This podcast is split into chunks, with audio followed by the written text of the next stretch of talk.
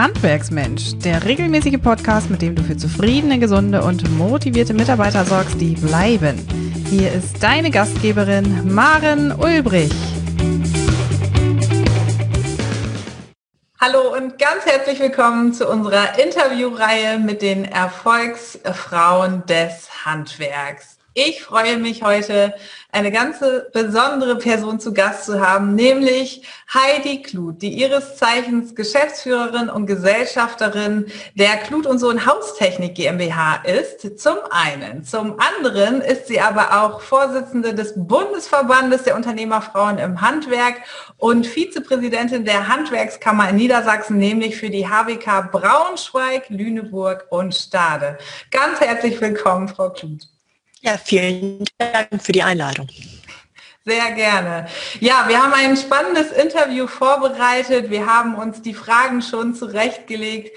Frau Kluth, vielleicht mögen Sie ein paar Worte mehr zu sich und Ihrem Gewerk verraten. Was tun Sie, was tun Sie hauptsächlich mit Ihrem Handwerksbetrieb? Ja, die Frage ist gar nicht so einfach zu beantworten. Unser Handwerksbetrieb, den gibt es schon sehr lange. Der ist 1921 gegründet worden als Sanitärbetrieb und Klempnerei.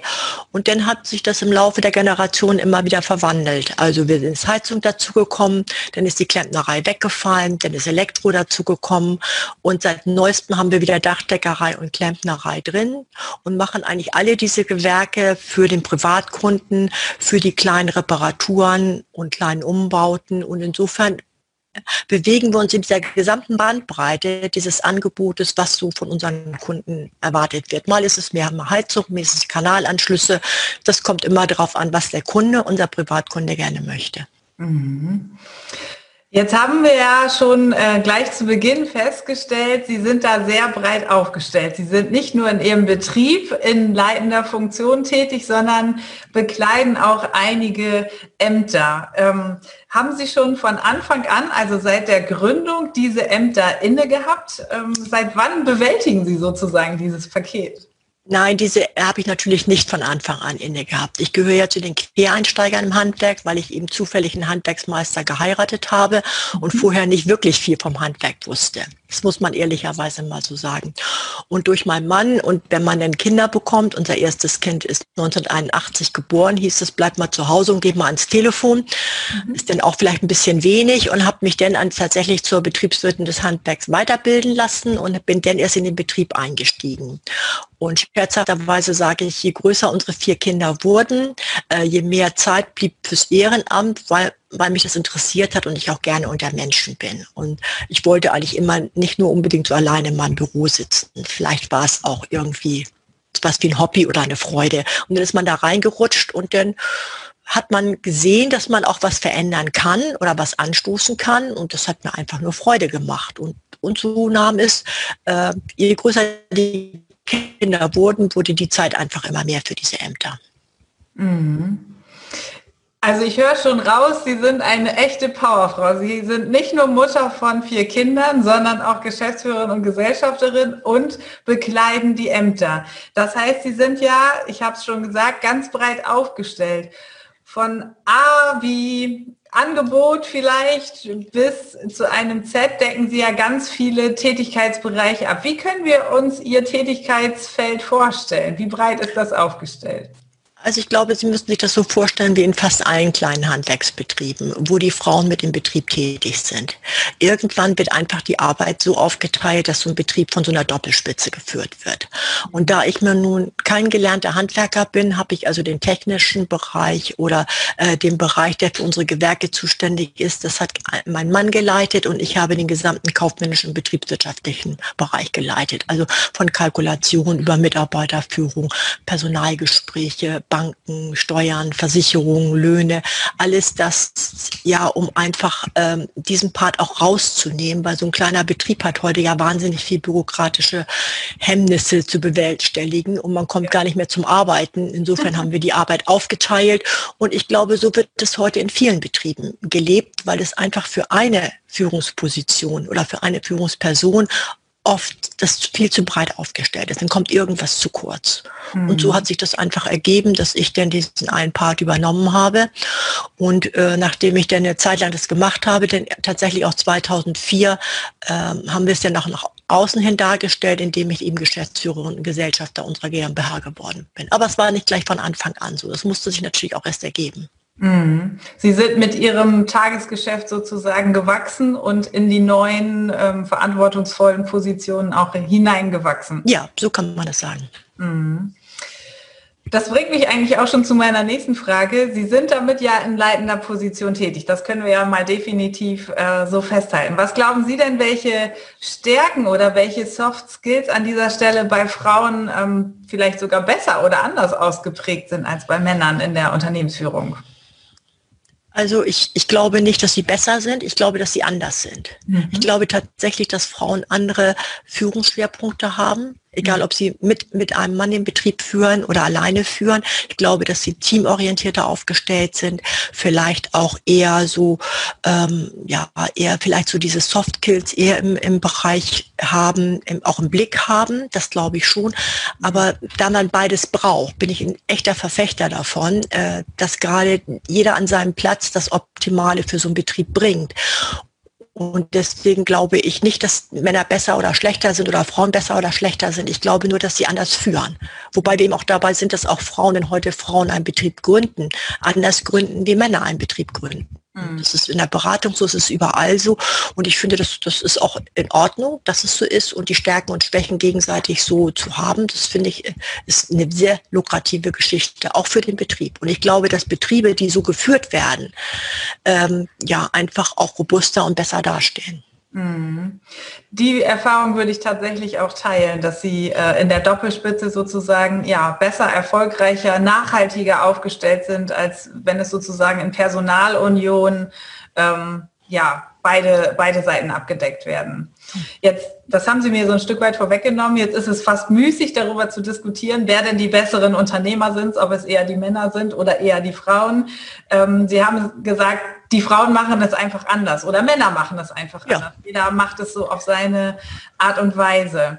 Und Sie haben mir verraten, ähm, Sie haben die Ämter, die Sie alle bekleiden und auch Ihre verantwortungsvolle Position natürlich nicht von Anfang an so inne gehabt, sondern das hat sich entwickelt. Ähm, können Sie sich an, an bestimmte Herausforderungen Ihres Alltags erinnern, die Sie so besonders in Erinnerung haben, die Sie sozusagen in diesen Lernprozess nochmal geschoben haben? Ja, ich denke, wenn man ganz vorne anfängt und als Fremdeinsteiger plötzlich in so einem Büro in seinem Handwerksbetrieb ist, äh, wollte ich da eigentlich gar nichts mit zu tun haben. Und dann hörte unsere Sekretärin hier auf und die sagte, dann mach du das doch und das Kind, das kannst du wunderbar miteinander verbinden. Und ich sag dir immer, was du machen sollst. Und ich glaube, da sind Frauen sehr eitel. Also sozusagen, ich würde schon gerne wissen, warum ich das tue. Und dann habe ich tatsächlich diese kaufmännische Ausbildung zu, äh, zum Finanzbuchhalter und eben auch zum Betriebswirt des Handwerks noch gemacht, um einfach auch da für mich selber sicher zu sein. Mhm. Weil das ist, glaube ich, das größte Problem für so Frauen in meiner Rolle, dass sie dann nach außen auch diese Verantwortung zeigen wollen. Und dafür brauchen sie eben auch ein gewisses Wissen, um dann auch die richtigen Fragen stellen zu können. Und nicht äh, so ein bisschen darunter zu leiden, immer nur so in zweiter Reihe zu stehen und wie man früher ja gerne hörte, den Männern den Rücken frei zu halten. Ich glaube, ja. das ist einfach zu wenig. Und dafür, glaube ich, sind Frauen wunderbar geeignet, das anzunehmen, zu lernen mhm. und dann aber auch bestimmte Dinge verändern zu wollen. In meiner Position war es eindeutig so, dass ich ähm, in meiner Ausbildung das Arbeitsrecht für mich entdeckt habe. Arbeitsrecht war für mich ein total spannendes Thema und ich wollte unbedingt Ehrenrichter eines Arbeitsgerichts werden, weil ich das total spannend fand. Und da kam eigentlich erst die Idee, äh, auch nach außen in diese Position zu bekleiden, weil man ohne diese Position diese Ämter eben auch nicht ausfüllen kann. Mhm. Aber das, das ist ja erst mit den Jahren gewachsen, die Idee und auch diese Erkenntnis dazu. Man wundert sich manchmal nur, dass so wenig Frauen irgendwo tätig sind. Und in, im zweiten Blick kann man erst sehen, dass sie es vielleicht einfach nur nicht können, weil die Rahmenbedingungen nicht stimmen. Mhm. Und ich glaube, diese persönliche Sache muss man erst selber für sich ausgeguckt haben. Und dann ist es total spannend. Und dann ergibt natürlich eins das andere, weil ich glaube, tatsächlich, dass Frauen besonders neugierig sind und wissensbegierig sind und dann auch gerne, wenn sie irgendwo was sehen, was sie, was ihnen nicht gefällt, da gerne auch mitmischen möchten und es verändern möchten zum Wohle des Betriebes, der Mitarbeiter, zum, zum Wohl der Familie, weil letzten Endes ist der Betrieb unsere finanzielle Grundlage. Mhm. Ja, und da kommen wir vielleicht auch noch mal auf die Stärken zurück, ähm, die Sie eingangs angesprochen haben, dass die Frauen ja auch gerne die ähm, vielleicht ja auch intuitiven ähm, Soft Skills da mitbringen, um ähm, die, den Betrieb in die richtige Richtung auch auszurichten oder vielleicht auch strukturell zu verändern. Äh, da haben sie einfach die, ähm, die Kompetenz an der richtigen Stelle. Und so wie Sie es auch ähm, gesagt haben, Wissen spielte eine ganz bedeutende Rolle, dass die Frauen natürlich ähm, ohne Wissen äh, lediglich in zweiter Reihe stehen und durch Kompetenzerweiterung ja auch Gelegenheit haben, in die erste Reihe zu kommen, um sozusagen Legitimation zu haben, um auch mitmischen zu dürfen. Ja, das denke ich schon. Und ich denke natürlich ist es nur dieses Wissen nur, weil das ja sehr theoretisch ist. Und mhm. dazu kommen wir natürlich noch zu diesem Netzwerk, was Frauen auch unbedingt brauchen, damit sie sich mal mit jemandem austauschen können. Mhm. Weil sie können sich ja schlechter mit dem Ehepartner austauschen, mit dem sie ja eh den ganzen Tag zusammenarbeiten. Und auch mal jemandem irgendwas erzählen können und auch lustlos werden können, weil vielleicht das eine oder andere nicht klappt. Und ich glaube, dieses Netzwerk und die und daraus die Stärke zu bekommen, dass anderen Frauen es genauso geht. Dass es also nicht nur mein persönliches Problem ist, äh, sondern dass dieses Problem überall besteht. Äh, das stärkt einem so ein bisschen den Rücken. Und ich glaube, mhm. dass das brauchen Frauen noch ganz besonders. Mhm. Ja. Können Sie sich an besondere Erfolgsmomente Ihrer Vergangenheit erinnern? Ja, ja, sicherlich, äh, sicherlich ähm, als erstes, dass der Betrieb wirklich sich nachher gut entwickelt hat. Das, mhm. das hängt ja in erster Linie damit ab, dass wir da und, und es ist durchaus, wenn der Betrieb schon so lange besteht, so vor 20, 25 Jahren sah es im Handwerk halt nicht so gut aus. Aber diese Krise auch gemeistert zu haben, das ist sicherlich ein Erfolgserlebnis. Und es bleibt es natürlich auch ein Erfolgserlebnis, durch dieses Ehrenamt im Handwerk was angestoßen zu haben und was mhm. mit bewegen zu können. Und äh, gut, ich sage dann immer, äh, dadurch geht es meinem Betrieb vielleicht nicht besser. Äh, man hätte die Zeit auch anders bringen können, aber ich glaube, dass es dem Betrieb gerade dadurch auch besonders gut geht, weil man so viel von außen an Input bekommen hat. Mhm. Man muss sich das so vorstellen, wenn man mit so vielen Frauen irgendwie vernetzt ist, erfährt man ganz viele Dinge, äh, wo Fehler passiert sind, was man vielleicht machen oder auch tun sollte oder was man lieber lassen sollte. Und da sind Frauen sehr offen miteinander. Und diese Fehler muss man nicht nochmal machen. Und mhm. das hilft einem einfach, auch in der ganzen Entscheidung Entscheidung. Und ich glaube, das war so ein Erfolgserlebnis, äh, zu sagen, dass, die, dass auch die Frauen, mit denen ich zusammengearbeitet habe, viel ja, Anteil auch an diesem Erfolg haben, auch etwas zu verändern oder so, weil man weiß, man steht da nicht alleine. Mm. Also ich glaube, das darf man überhaupt nicht unterschätzen. Und wenn es dann so Highlights sind, wie wenn sich denn in einem Amt, äh, ich sag mal so vom Bundespräsidenten so eine Dankesrede sagen können, dann, dann, dann denken sie so für sich, boah, das war richtig toll. Ne? Es, es geht dem Betrieb deswegen nicht besser, aber, aber einem selber geht es gut und, und, und ich glaube, das bringt man auch als zufriedener Mensch in den Betrieb zurück und dadurch entwickelt sich auch der Betrieb äh, positiv. Mm, definitiv, da sprechen Sie ja einen ganz großen Faktor an, den uns ähm, Menschen heute oder der uns Menschen heute immer mehr bewegt, nämlich die persönliche Reife, die wir dadurch durch solche Momente ja auch erlangen und die persönliche Entwicklung, die dadurch ja forciert wird das kann ja gar nicht anders, als dass eine positive persönliche Entwicklung sich auch positiv auf den Betrieb auswirkt. Ja, also das kann ich auch nur unterschreiben. Ich kann nur sagen, also äh, nicht nur ich habe mich verändert in diesen, diesen über 30 Jahren, die ich jetzt im Ehrenamt tätig bin, sondern auch mein Umfeld, meine Person, mein Betrieb und, und alles hat sich ja wirklich wirklich toll entwickelt und da bin ich immer dankbar für. Und ich glaube, wir sollten auch dazu übergehen, dass so ein Ehrenamt äh, dass man darüber dankbar sein sollte, dass man das durfte und nicht immer nur sagen müssen, wie viel Zeit kostet mich das, was könnte ich in der Zwischenzeit alles machen. Nein, es gibt ja einem auch ganz viel. Und ich glaube, äh, wer das erlebt hat, der kann das unterstreichen. Und ich glaube, das muss man noch viel mehr nach außen zeigen. Aber auch diese Dankbarkeit, dass, dass man das machen durfte. Und ich mhm. glaube, das kommt manchmal ein bisschen zu kurz. Mhm. Da muss ich echt sagen, da bekomme ich eine Gänsehaut, während Sie das so sagen. Das Ehrenamt als solches ist ja tatsächlich eher damit immer verbunden, es kostet Zeit. Und ähm, Sie sind der erste Mensch, der das so klar formuliert, der sagt, ich bin so dankbar dafür, dass ich das machen durfte und auch aktuell machen darf. Das gibt mir ganz viel. Schön, dass Sie das so sehen. Ja, und ich glaube, das sehen auch ganz viele so. Und da sind wir vielleicht wieder bei der Rolle zwischen Männern und Frauen, äh, dass es zu wenig Frauen von gibt, die es vielleicht sagen würden. Äh, vielleicht ist das eher eine Stärke von Frauen, das auch zu sagen. Weil ich glaube, auch bei den Männern ist es so. Aber die sehen es vielleicht nicht so oder können es nicht so aus oder empfinden es nicht so. Aber ich kenne auch ganz viele Herren, die auch durchaus das als Gewinn für ihr Leben betrachtet haben. Aber vielleicht sehen die das für selbstverständlich an. Ich glaube schon, dass man darüber ruhig als reden sollte und nicht immer nur ja, als, als, als Idee, äh, da haben sie keinen anderen gefunden. Der hat, äh, dann haben sie den da ausgeguckt und so. Und das ist einfach zu schade. Das hat das Ehrenamt einfach nicht verdient. Mhm. Mhm. Ja, in der Tat, das sehe ich tatsächlich auch so. Wir machen mal den gedanklichen Sprung und ja. überlegen mal, wie können wir ähm, Frauen tatsächlich auch nachhaltig für das Handwerk begeistern. Es ist ja vielseits auch diskutiert, dass wir uns um Fachkräfte bemühen, dass wir auch Frauen in die Gründung oder überhaupt Gründung im Handwerk forcieren wollen. Und es ist immer wieder auch ein Diskussionspunkt, warum sich so wenig Frauen oder gerade Frauen nicht so stark für das Handwerk interessieren. Haben Sie da einen Ansatzpunkt, warum sich Frauen so wenig oder vergleichsweise wenig für das Handwerk interessieren? Ähm, ich glaube, äh, dass im Handwerk, ja, ich ich würde es mal so austragen, so, so eine gewisse Willkommenskultur für Frauen erst geschaffen werden muss. In bestimmten Gewerken ist sie schon da. Also wir sehen ja auch durchaus, dass viele Gewerke durchaus auch einen hohen Frauenanteil haben. Ähm, aber ich glaube, dass gerade vor dem äh, Fachkräftemangel, den wir jetzt haben, wir haben wahnsinnig viele gut ausgebildete Frauen, die gerne in den Arbeitsmarkt möchten. Und wenn die nachher erleben, dass sie da nicht wirklich willkommen sind, dann verlassen die das Handwerk wieder. Wir bilden ja auch durchaus schon einen immer besseren Satz aus im Handwerk an Auszubildende sind wir ja schon bald bei 25 Prozent bei Frauen, die wir ausbilden. Aber überproportional verlassen sie das Handwerk.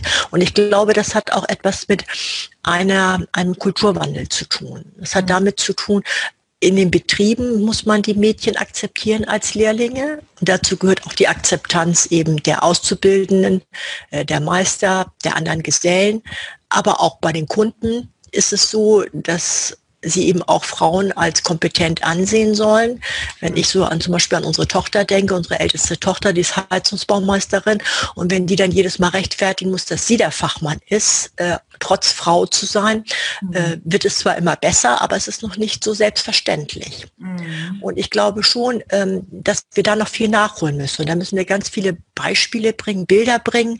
Äh, und wenn Sie so die Handwerksorganisation sehen, überwiegend äh, mit, mit älteren Herren besetzt, ist das auch nicht das, wo sich vielleicht junge Frauen äh, wohlfühlen würden. Und ich glaube, da muss man an allen diesen Punkten ansetzen, um mhm. den einfach den Weg zu erleichtern. Mhm. Und auch die ähm, ihre Bedürfnisse wahrzunehmen. Weil ich glaube schon, wenn Sie jetzt ein, ein, ein Mädchen zum Beispiel im Heizungsbau haben und die soll da ausgebildet werden und geht dann in eine Berufsschule und ist da noch ganz alleine, dann kann es vielleicht das eine Mädchen gut wegstecken, das andere vielleicht nicht, äh, weil es ja den einen oder anderen Spruch bekommt, braucht vielleicht ein bisschen mehr Rückenhalt. Äh, wie vielleicht ein Junge, ich weiß es nicht genau, aber das sind alles so Ansätze, wo ich denke, wenn man nachher nicht wirklich das Gefühl hat, man ist hier willkommen in dieser Runde, mhm. dann gibt es heute so viele andere Stellen, wo die Frauen dann hingehen können und sich wertgeschätzt fühlen.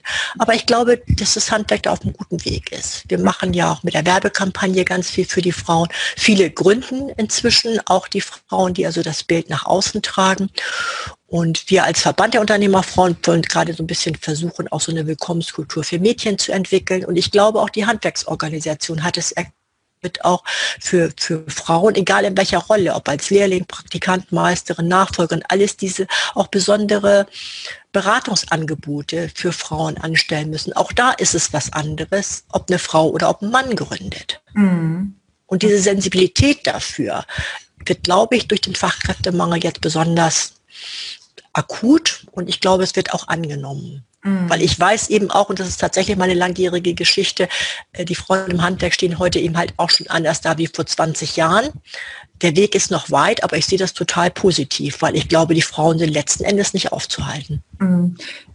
Das würde ich mitgehen. Und ähm, Arbeitgeber müssen ja heute einfach für sich auch erkennen, ähm, dass sie eben Stellschrauben drehen müssen, dass ein, ja. eine Kulturveränderung ähm, ja zwangsläufig die Folge unseres Tuns ist, dass sich die Arbeitsbedingungen verändern und auch verändern müssen. Und wir eben alle als Arbeitgeber in der Lage sein müssen, orts- und zeitunabhängig auf die Bedarfe und Bedürfnisse unserer Mitarbeiter und fehlenden Fachkräfte auch einzugehen. Und da hat das Handwerk ja wie, wie viele andere Branchen auch wenig äh, Chance, sage ich mal, ähm, da einen eigenen Alleingang zu gehen. Da müssen wir uns im Handwerk ja einfach auch öffnen und Möglichkeiten schaffen. Sie haben das so schön gesagt, eine Willkommenskultur schaffen, die eben Frauen auch zeigt, ihr seid willkommen. Und ich würde es auch mitgehen, dass, dass wir da an vielen Stellen einfach ähm, ja, kleine Stellschrauben schalten müssen, um, um nicht zu signalisieren, die Frauen sind im Handwerk immer noch eine Minderheit, sondern um da auch die Türen und Tore aufzustellen.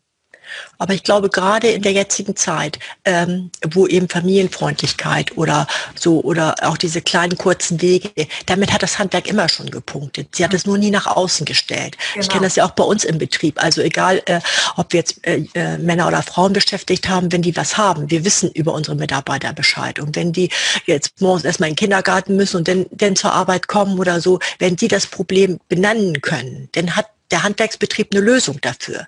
Und das haben die immer schon gelebt. Das ist eigentlich auch Kultur im Handwerk. Nur das war selbstverständlich und dadurch weiß es außerhalb des Handwerks ja niemand, dass das eben in der heutigen Zeit äh, nichts Neues ist, sondern immer schon so gewesen ist. Ähm, und ich glaube schon, dass das Handwerk da wesentlich mehr mit punkten kann, wie es vielleicht in der Vergangenheit es getan hat, weil sie es halt immer ganz als normal empfunden haben ja. dass wenn ein Mitarbeiter dieses oder jenes möchte, dass fast jeder Handwerksbetrieb für, für alle Probleme eine Lösung findet. Mhm. Egal ob Kinder oder Pflege oder was auch immer oder mal eingeschränktes Arbeiten und die Stunden der nachholen, weil sich was anderes ergibt.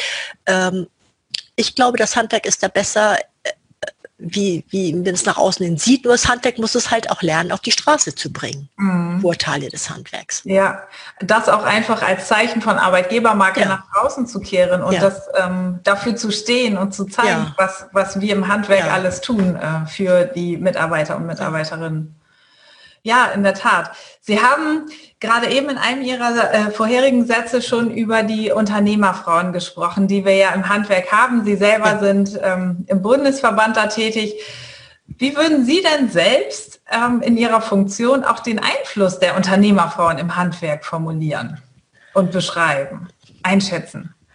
Also ich, ich schätze ihn heute wesentlich mehr ein wie vor 20 Jahren, wie wir begonnen haben, mhm. äh, weil wir tatsächlich äh, begonnen haben äh, mit dem reinen Fort- und Weiterbildungsangebot für die Frauen, die eben als Quereinsteiger ins Handwerk gekommen sind. Mhm. Und das war vielleicht unser Schwerpunkt. Ich glaube, heute hat sich das verändert. Heute sind wir eher dieses Netzwerk und auch in der Organisation so eine zusätzliche Stimme des Handwerks geworden. Mhm. Und dadurch, glaube ich, können wir so auch Themen besetzen, die fürs Handwerk und für die Betriebe wichtig sind, die vielleicht für die, die von der technischen Seite her kommen, äh, überhaupt nicht so relevant sind. Ich mache da so ein Beispiel, wenn es zum Beispiel, wenn ich jetzt hier im Büro mit der Bürokratie kämpfen muss, jeden Monat wieder, dann habe ich jeden Monat dieses Problem. Und egal, ob ich einen Politiker habe oder mit anderen spreche, der muss sich das von mir jeden Monat wieder anhören, weil das ändert sich nicht. Ja. Wenn die Herren, die haben dann vielleicht das einmal gehört und haben gesagt, ja, das ist wirklich doof, aber dann ist es nicht mehr deren Thema. Dadurch kommt es auch in der Organisation oft zu kurz, mhm. weil es nicht mehr im Tagesgeschehen ist. Und ich glaube, diese, diese Stimme dafür zu sein, für, für diesen Bereich Abbau oder was mal funktioniert und was nicht funktioniert im Handwerk oder in dem in den Vorgaben, die wir bekommen, in den Gesetzesentwürfen, die wir bekommen. Ich glaube, da können wir immer mehr mitreden, weil man uns da auch als Partner inzwischen willkommen heißt, weil wir eben aus der Praxis berichten können. Mhm. Weil ich sag mal, so wenn Sie so einen Handwerker fragen, der eigentlich für den technischen Bereich zuständig ist, wo ist jetzt das Problem in Ihrem Büro, der wird es nicht benennen können, weil das nicht sein Bereich ist. Und ja. dadurch, dass wir ja diese überwiegend als Vertreter im Handwerk haben, wird es auch nirgendwo immer wieder angebracht. Und ich glaube, diese Stärke hat das Handwerk inzwischen erkannt, dass das wir gut ausführen können. Und diese Rolle nimmt die Unternehmerfrau durchaus an. Und ich glaube, insofern haben sie auch Einfluss auf die, auf die ja, Handwerkspolitik an sich. Mhm. Wie kann es uns denn nachhaltig gelingen, dass wir den weiblichen Nachwuchs oder die weibliche Nachfolge im Handwerk noch mehr stärken und noch mehr weiblichen Nachwuchs noch mehr Stimme verleihen können? Ich glaube, wir müssen alle lernen, dass wenn wir einen Nachfolger für unseren Betrieb suchen oder jemand, der einen Betrieb gründen will, dass wir davon ausgehen sollten, egal ob Junge oder Mädchen, es sollen seinen Neigungen entsprechen und nicht, wie es vielleicht vorher immer gewesen ist. Also wenn ich jetzt mehrere Kinder habe, denke ich jetzt erstmal an den Sohn, der wird den Betrieb dann schon weiterführen. Und erst wenn er denn nicht will oder sich für was ganz anderes entschieden hat, dann sickert so ein bisschen die Idee durch, ach, wir haben ja auch noch eine Tochter. Mhm. So, und das ist Gott sei Dank in den letzten Jahren anders geworden, dass sich auch die Frau Frauen, die ja heute gut ausgebildet sind und die Position ja nicht mehr nehmen lassen wollen, von vornherein sich in die Position bringen, nee, ich bin eigentlich derjenige, der dafür geeignet ist, diesen Betrieb zu machen. Und das wird immer mehr auch positiv von den, von den Übergebern angenommen. Aber es war auch ein Lernprozess. Ich denke, auch da sind wir schon wesentlich weiter. Aber trotz alledem ist es in den Köpfen immer noch leicht so, äh, ja, wenn ein Junge da ist, der wird erstmal als Nachfolger gesehen. Mhm. Und das ist wirklich auch Sachen, die normal passieren. Wie unsere Tochter zur Meisterschule gegangen ist, wurde sie mit den Worten begrüßt, was machst du denn hier? Haben deine Eltern keinen Sohn? Ich meine, äh, das mag ja vor, vor 15 Jahren noch gang und gäbe gewesen sein, aber so ein Spruch muss man sich heute wohl nicht mehr anhören. Nein. Vielleicht wird er noch gedacht, aber anhören muss man ihn sich nicht. Und deswegen sind wir da auch schon eine ganze Ecke weiter. Und viele, viele Töchter, die ich kenne, äh, entscheiden sich ganz bewusst für eine Betriebsübernahme. Mhm. Und dann ist es auch gar kein Problem. Ich glaube, da sind wir schon wesentlich weiter. Und ich glaube auch, wenn mehr Frauen in die gewerblichen Bereiche gehen und selber Unternehmen gründen und auch auf den Bildern sind, auf den Internetseiten für bestimmte Gewerke, dass eben auch eine Frau so einen Betrieb leiten kann, ähm, das wird immer mehr. Und ich glaube einfach, dass die jungen Frauen das auch als Vorbilder sehen. Ich glaube, wir brauchen diese Vorbilder und die gibt es ja auch. Und wenn mhm. wir sie dennoch von die Handwerksorganisation bekommen, dass sie auch öffentlich zu sehen sind, ja. Ähm, ich glaube, dann sind wir schon eine ganze Ecke weiter. Mhm. Und ich glaube, daran müssen wir alle arbeiten. Äh, ich glaube, diese Frauen gibt es überall. Die gibt es überall. Nur Frauen drängen vielleicht nicht so in den Vordergrund. Ja. Und dadurch werden sie vielleicht öfter übersehen. Ich glaube, mhm. ich sag, ich würde das so sehen, Frauen wollen auch gefragt werden. Und die sagen nicht, die sagen nicht von vornherein, ich kann und ich mache das denn schon. Nein, die wollen gefragt werden. Und ich glaube, das gehört auch so ein bisschen zu der Willkommenskultur. Man muss sich vielleicht auch ein bisschen da auf, auf eine andere Kommunikation einstellen. Mhm. Aber das Bild ist ja auch schön, dass Sie bringen, weil äh, die Nachfolge im Handwerk ist nicht mehr männlich, ausschließlich männlich definiert. Sie ist aber auch nicht weiblich ähm, final ähm, aufgestellt, sondern Nachfolge im Handwerk ist talentorientiert das ist ja auch ein sehr schönes Bild, was Sie da skizzieren. Und ähm, wenn Sie sagen, es kommt wirklich darauf an, dass man einfach die Neigung auch wirklich hat für den Beruf, für das Handwerk. Und dann ist es egal, ob dahinter ein Mann oder eine Frau steht, es kommt wirklich darauf an, dass, dass das Talent dann zur Geltung kommt. Ja, und ich glaube, das ist der Erfolgsfaktor für einen Betrieb zu führen. Ja, ja. Und ich glaube, das wird sich immer mehr durchsetzen. Mhm. Welche, welche Herausforderungen würden denn auf Nachfolger im Handwerk ähm, warten? Ganz gleich, ob sie als Frau tätig sind oder als, als Mann tätig sind in dieser Rolle. Tja, das hängt sicherlich immer von dem Gewerk ab. Es hängt sicherlich auch von den Rahmenbedingungen ab, die wir alle haben. Gerade jetzt in der Corona-Krise sind sicherlich manche Gewerke besonders schwierig getroffen und andere vielleicht weniger. Und deswegen glaube ich tatsächlich, wenn jemand mit Begeisterung, also ich sage mal mit Kopf und Hand so einen Handwerksbetrieb übernehmen möchte und dafür gute Voraussetzungen hat, denn kann so ein Handwerksbetrieb immer eine Erfolgsgeschichte werden, wenn wir jetzt von normalen Rahmenbedingungen ausgehen. Natürlich wird auch im Handwerk das nicht stehen bleiben. Handwerk wird digitaler werden, Handwerk wird schneller werden, Handwerk wird vielleicht auch eine andere Personalführung brauchen wie vor 30, 40 Jahren, ja. weil auch die Mitarbeiter heute im Handwerk langfristig gehalten werden wollen mit der, mit der ganzen Kultur auch, die dahinter steht. Aber ich sehe wahnsinnig viele positive Aspekte für eine Selbstständigkeit im Handwerk, auch für eine Beschäftigung im Handwerk, gute Verdienstmöglichkeiten, Karrierechancen und nachhaltig gestalten zu können und auch nachhaltig einen tollen Arbeitsplatz zu haben. Mhm. Nur ein Selbstläufer ist heute natürlich eine Selbstständigkeit nicht mehr. Aber ich glaube, wenn, wenn, ich sag mal so, ja, Herz und Hand für so einen Betrieb schlägt, dann traue ich jedem äh, eine tolle Erfolgsgeschichte zu. Mhm. Deswegen immer denke ich, die Mädchen müssen sich da einfach nur trauen, die jungen Frauen. Sie müssen sich trauen, weil es ist einfach eine tolle Geschichte, da zu arbeiten. Mhm.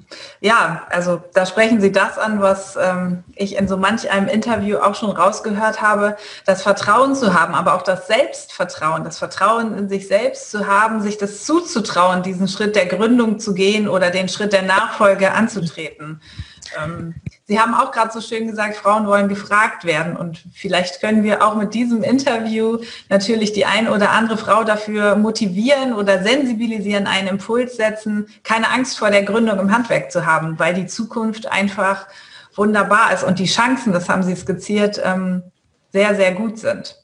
Ja, ich glaube, die Chancen sind wirklich im Moment besonders gut. Äh, und ich glaube tatsächlich, man muss sich dann ein Netzwerk aufbauen. Und natürlich, jetzt spreche ich mal als Bundesvorsitzende Unternehmerfrauen, natürlich am liebsten äh, Mitglied der Unternehmerfrauen zu werden und sich da auszutauschen, weil es ist schon so, äh, dass sie brauchen ja auch gerade als Frau, bei den Männern weiß ich es nicht so genau, aber bei den Frauen weiß ich es ganz sicher, äh, die brauchen einfach den Austausch. Die müssen sich mal mit jemandem austauschen. Und gerade wenn man in die Selbstständigkeit geht, einen Betrieb zu führen, ob alleine oder mit einem Partner zusammen, wem wollen Sie denn davon erzählen? Einer Freundin, die kann das nicht nachvollziehen, in welcher Situation Sie da sind. Und das hilft einfach. Und es hilft einfach und es stärkt einem auch den Rücken, wenn man mit dem Problem nicht alleine ist. Es ist zwar nicht gelöst, aber man weiß, dass ganz viele damit leben und damit umgehen können und einen Weg gefunden haben. Mhm. Und diesen, diesen Austausch, ähm, den wünsche ich eigentlich jeder Frau, die im Handwerk tätig ist, weil es ist dann einfacher. Es ist für alle Beteiligten einfacher. Und ich glaube, dann wird es auch nachhaltig das Bild verändern. Mhm. Davon bin ich felsenfest überzeugt. Mhm. Also ist hiermit sozusagen auch der der Wunsch oder der Ruf an die Frauen im Handwerk verbunden, sich zu vernetzen, sich auch gerne mit den Unternehmerfrauen regional ähm, vor Ort zu vernetzen, um da in Austausch zu gehen, auf Augenhöhe über Herausforderungen und Chancen des Alltags ähm, sprechen zu können. Ja, ich glaube, weil das braucht man ganz wichtig, mhm. ganz dringend, weil, weil man sonst immer so für sich alleine ist. Und man hat sonst diesen Austausch nicht. Und wenn sie dann noch eine Familie mit Kindern haben, kommt es eh immer zu kurz. Und insofern ja. braucht man auch immer mal einen Tag oder ein paar Stunden, womit man sich auch mal mit anderen Themen beschäftigt. Mhm. Die man dann wiederum in den Betrieb reinbringt, um den Betrieb stärker zu machen. Mhm. Jetzt würden Sie Frauen raten, sich zu vernetzen. Was würden Sie denn den jungen Frauen ähm, im Handwerk raten, die so gerade am Anfang stehen und ähm, vielleicht den Sprung in die Selbstständigkeit, den Sprung in die Gründung oder die Nachfolge oder vielleicht auch den Sprung ins Handwerk überhaupt gerade vor sich haben? Ja, also ich würde Ihnen natürlich in, in erster Linie auch raten, ähm, dass das Beratungsangebot der Handwerksorganisation anzunehmen. Mhm. Und ich glaube, gerade bei, bei Frauen, wenn die einen Betrieb gründen wollen, übernehmen wollen, äh, wenn die sich an ihre Handwerkskammern wenden, um da mit einem Betriebsberater darüber zu sprechen. Ich glaube, das hilft ihnen enorm, um eine breitere auch äh, Basis für eine Entscheidung zu finden. Was brauchen sie da? Und ich glaube, das müssen wir auch immer noch wieder nach außen tragen. Das Handwerk hat ein, ein wahnsinniges Angebot an Beratung, äh, aber es wird oft nicht wahrgenommen. Mhm. So, und von den Frauen, mit denen ich gesprochen habe, die diese Beratung der Kammern, der Fachverbände äh, in Anspruch genommen haben, die konnten wirklich auch positiv nachher darüber berichten, dass es sie gestärkt hat in dieser Entwicklung. Also ich glaube, Frauen gehen auch eher diesen Weg. Die müssen nicht alleine gründen, die können das mit jemandem austauschen und ich glaube, da ist auch eine Stärke drin. Und das ist eben das, dass Frauen eben auch anders gründen. Mhm. Ich glaube, sie gründen, weil sie da eher drüber nachdenken, was sie machen. Sie beraten sich vorher, sie tauschen sich aus äh, und ich glaube, sie machen sich ganz, ganz viel mehr Gedanken, was sie eigentlich wollen. Nicht nur für ihren Betrieb, sondern auch was sie für ein Produkt verkaufen wollen. Ich mhm. glaube, Frauen sind ja sehr im, äh, auch daran interessiert, so einen Betrieb nachhaltig und mit ihren Werten auch zu erfüllen. Mhm. Und ich glaube, da, auch das ist wieder ein Punkt für die Zukunft und für die Handwerksbetriebe, weil man kann sich ja selten selber so verwirklichen, wie man selber gestalten kann in einem Betrieb. Wenn Sie in einem Großunternehmen sind oder in der Industrie oder so, dann haben Sie diese Freiheiten nicht. Mhm. Und ich glaube, dass dass doch viele Leute diese Freiheiten lieben und auch umsetzen möchten. Und dann ist es natürlich ein optimaler Nährboden für, für einen neuen Betrieb im Handwerk oder eine Übernahme oder, oder ein Einarbeiten oder eine Führungsrolle in einem großen Handwerksbetrieb zu übernehmen. Mhm. Äh, ich glaube schon, das gab noch nie so tolle, tolle Perspektiven wie jetzt im mhm. Moment. Ja, das haben Sie schön so auf den Punkt gebracht und ähm, in Bildern auch umschrieben, wie groß die Chancen und die Möglichkeiten im Handwerk sind, wie facettenreich das Handwerk auch tatsächlich ist und wie viel Freiraum doch ein Mann und eine Frau, ein Mitarbeiter, auch ein Nachfolger äh, tatsächlich hat, um sich auszuleben. Und das ist vielleicht auch ein schönes Fazit aus unserem Interview, dass die Nachfolge im Handwerk nicht männlich oder nicht weiblich, sondern talentorientiert und werteorientiert ist und dass es eben darauf ankommt, dass sich der Nachfolger oder die Nachfolgerin mit dem Betrieb identifiziert und seine Werte authentisch in dem Betrieb ausleben kann. Sehr schön. Frau Kluth, ich möchte mich an dieser Stelle ganz, ganz herzlich für Ihre facettenreichen Impulse bedanken, für Ihren Einblick auch in die Tiefe Ihres Alltags, Ihres breiten Tagesgeschäfts. Ähm, ich bin mir sicher, dass Sie durch Ihre vielen Funktionen wirklich auch eine kraftvolle, ja, unglaubliche Bereicherung für das Handwerk sind, wenngleich Sie ja den Weg auch mehr zufällig in das Handwerk gefunden haben. Frau Kluth, an dieser Stelle ganz herzlichen Dank an Sie für das Interview. Ja, bitte, gern geschehen. Noch viel mehr Tipps und Strategien für zufriedene, gesunde und motivierte Mitarbeiter erfährst du im Netz auf handwerksmensch.de.